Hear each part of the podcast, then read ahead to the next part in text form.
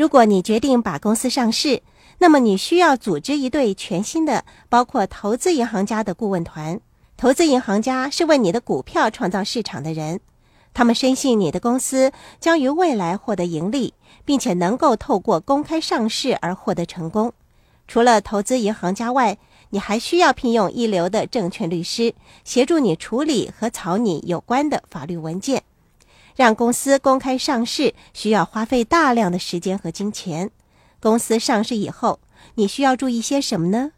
你该确保自己继续把注意力集中在公司的业务上。许多时候，把公司上市以后，那些多年来推动公司迈向成功的管理阶层，其工作重心逐渐从管理企业经营活动转移到符合公开上市的各种要求上，以至于无暇兼顾公司的业务运作。所以，你得在公司业务和公开上市两者之间取得平衡。并且应该以公司的业务为主，公开上市为次。当你的新顾问团齐集之后，他们将会给你提出广泛的、积极的、有建设性的意见，当中可能有一些是你从来也没有想到过的。跟他们好好的学习，多听取他们的意见，这是让你学习进一步发展企业的良机。如果你的新顾问告诉你你的公司并不适合公开上市，不要紧，就按照专家们的意见来做吧。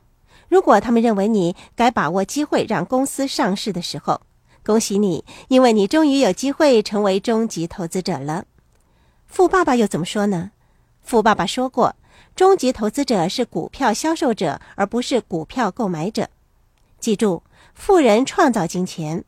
富爸爸想告诉我们的是，好好利用你的创意来建立一家成功的企业，并且把它公开上市。让市民大众有机会跟你共同分享企业的成果。恭喜你，你已经做出了一个明智的决定，选择了成为富有的人。